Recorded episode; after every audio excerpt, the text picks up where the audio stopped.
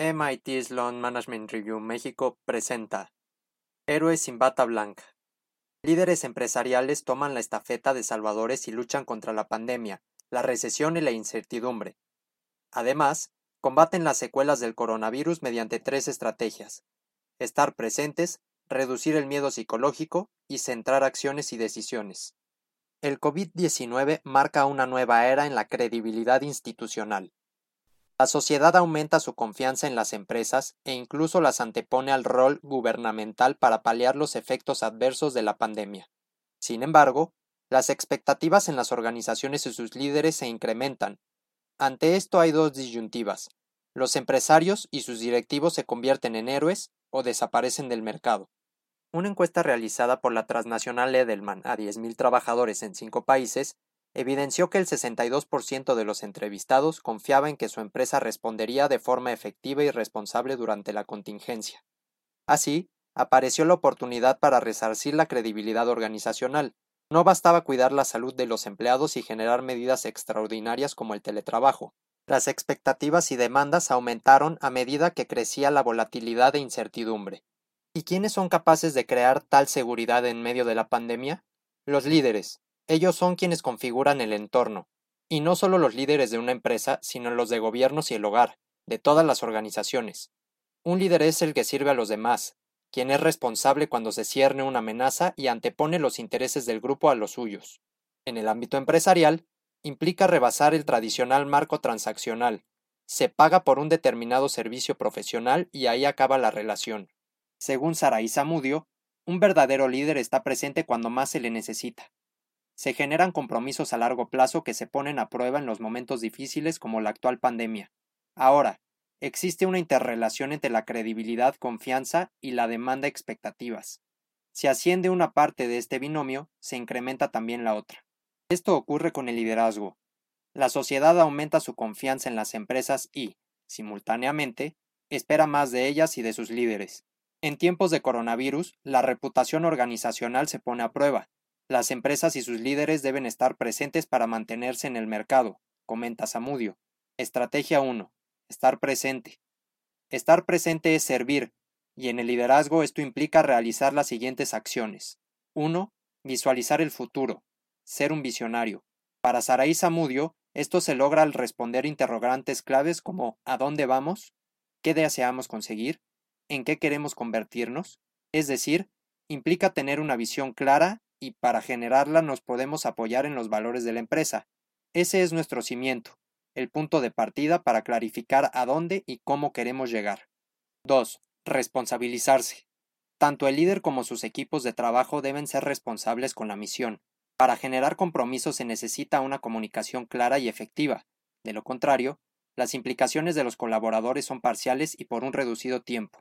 Deben saber que todos trabajamos por un objetivo común y un futuro mejor para todos. 3. Innovación continua. Es la capacidad de cambiar lo obsoleto, lo menos práctico o lo que resulta poco rentable. Este proceso de reinvención debe ser en tres niveles, en el propio líder, en los sistemas o procedimientos de trabajo y, finalmente, en las estructuras corporativas.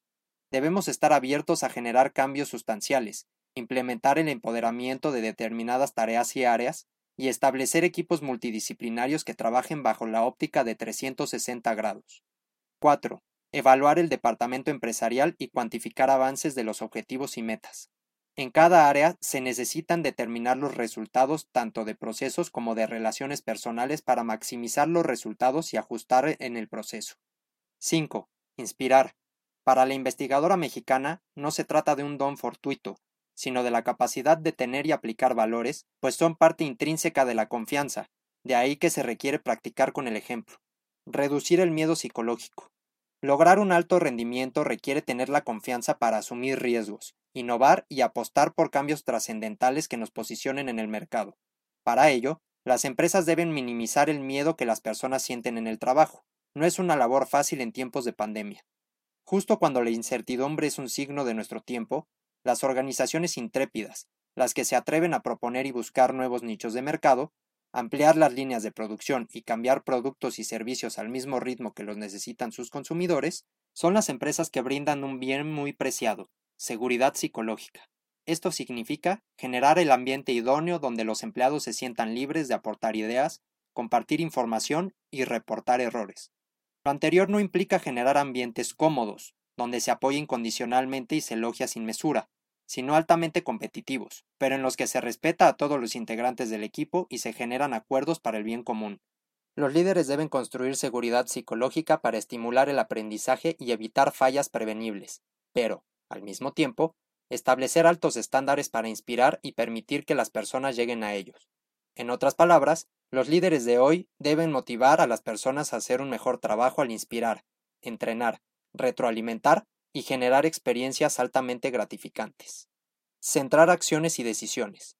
Durante una crisis, existe un error común en todo tipo de organizaciones. Se genera un descontrol que tiende a dispersar objetivos y recursos. Así, una vez que el líder está presente y apoya el bienestar psicológico de sus equipos de trabajo, necesita focalizar las acciones de sus colaboradores y de él mismo.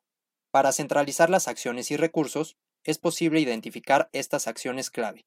1. Encontrar significado en el trabajo. En la medida que cada persona de la organización viva la misión empresarial y coincida con la visión, más oportunidades existen de que todos trabajen en pos de sus metas. Nuevamente, la comunicación es una herramienta estratégica para lograrlo. 2. Convertir emociones como el miedo o el estrés en oportunidades.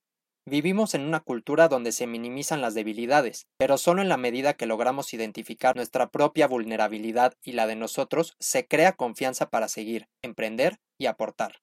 Este es un principio no solo organizacional, sino también de vida. 3. Aprovechar las conexiones y la comunidad.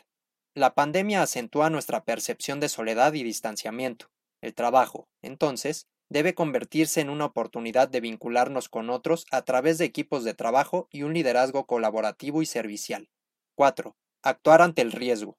En la medida que logramos identificar nuestros principales miedos, podemos enfrentarlos. Por ejemplo, si el temor es que tras la pandemia se pierde el posicionamiento que se tenía en el mercado, a lo mejor es momento de diversificar nuestros productos o servicios, acortar cadenas de suministro, reestructurar la oferta o, incluso, centrarnos en los productos estrella sobre una amplia variedad que consume importantes recursos. Hay que ser muy claros sobre nuestro miedo y lo que subyace en este y atacarlo. 5. Sostener la energía que es la fuerza vital del cambio.